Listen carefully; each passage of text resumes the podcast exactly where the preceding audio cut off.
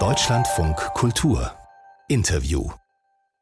Ende 2019 begann der synodale Weg, auf dem Laien und offizielle Vertreter der katholischen Kirche in Deutschland über Reformen diskutieren, und sie am Ende auch beschließen wollten. Der Anlass damals waren die vielen Missbrauchsfälle in der katholischen Kirche und die Frage, wie man Dinge, die laut Experten und Expertinnen solche Missbrauchsfälle begünstigen, wie man die verändern könnte. Es ging um den Zölibat, es ging vor allen Dingen auch über die Rolle von Frauen in der katholischen Kirche und um einiges mehr.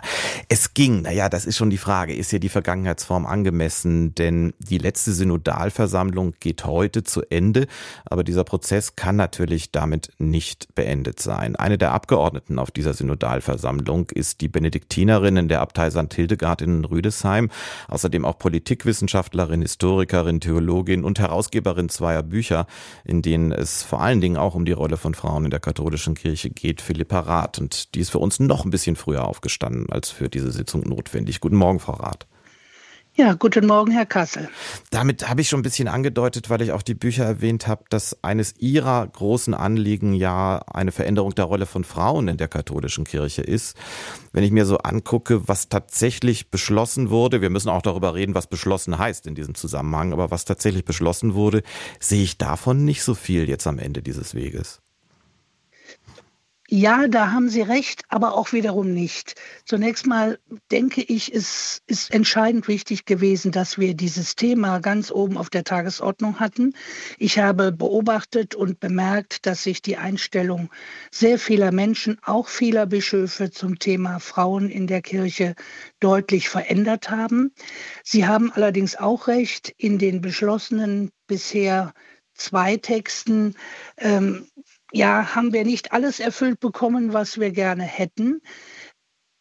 Aber wir müssen natürlich bei einer so großen Versammlung äh, bereit sein, auch aufeinander zuzugehen und Kompromisse zu machen. Das Wichtigste ist mir der Grundtext des Frauenforums, in dem ganz klar Gerecht, äh, Geschlechtergerechtigkeit eingefordert wird, und zwar in allen Diensten und Ämtern der Kirche.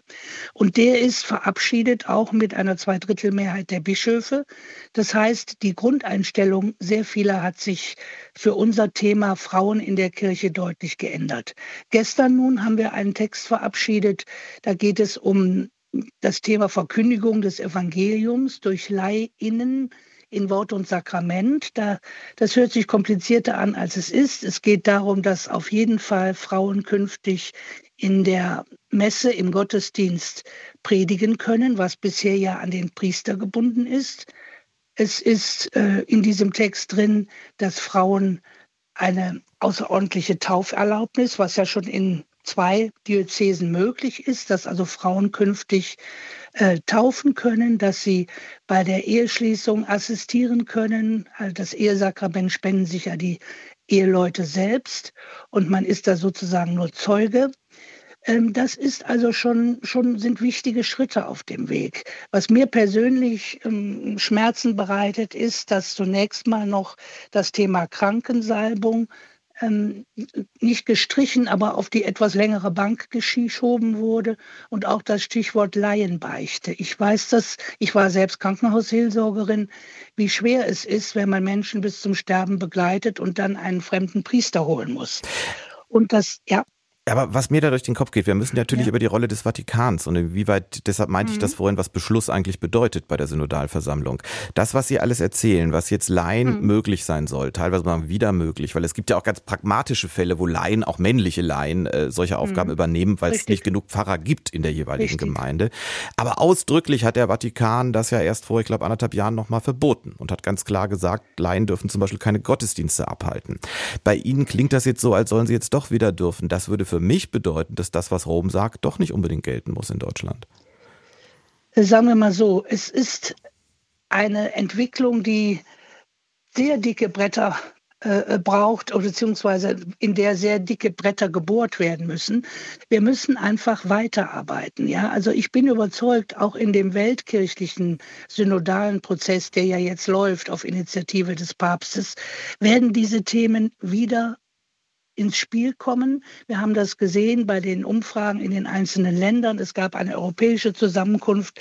Also das Thema Frauen in der Kirche ist weltweit eigentlich im Moment das Wichtigste und von dem die meisten überzeugt sind, dass es das zentrale Thema der Zukunft ist. Und insofern bin ich eigentlich nach wie vor optimistisch. Es wird kommen, aber nicht sofort. Und wir müssen einfach unbeirrt weitermachen, genau wie wir mit dem synodalen Weg unbeirrt weitermachen müssen. Aber das ist eine interessante Frage, wie es mit dem synodalen Weg weitergeht. Ähm, eigentlich sollte es ja jetzt äh, im Anschluss an die eigentlich letzte Synodalversammlung einen synodalen Rat geben. Das wäre ein ständiges Gremium, in dem Laien und Bischöfe zusammen auch Entscheidungen treffen, was die katholische Kirche in Deutschland angeht. Am 16. Januar hat der Vatikan gesagt, dass er das nicht möchte. Hat das damit verboten oder wird es diesen Rat trotzdem geben? Also zunächst mal wurde beschlossen, da muss ich Sie leider ein bisschen korrigieren, einen synodalen Ausschuss zu bilden. Und dieser Ausschuss soll über drei Jahre lang äh, gemeinsam äh, überlegen, wie ein synodaler Rat auf Dauer etabliert werden kann. Jetzt kam dieses Verbot aus Rom. Ähm, an Begriffen darf man sich ja nicht unbedingt aufhängen. Wir wollen auf jeden Fall eine Verstetigung dieser synodalen Entwicklung und dieses synodalen Wegs. Wie das am Ende heißt, ob das synodaler Rat heißt oder anders heißt, das spielt im Grunde keine Rolle. Es wird heute jetzt äh, dieser synodale Ausschuss gebildet. Äh, heute ab 9 Uhr werden die Mitglieder gewählt, die noch zu wählen sind. Und dann schauen wir weiter. Der Papst will ja Synodalität, sonst hätte er ja nicht diesen Prozess, diesen weltweiten synodalen Prozess äh, ins Leben gerufen. Und darauf können wir uns jederzeit berufen. Und das Problem ist, äh, welche Kompetenzen dieser synodale Rat hat.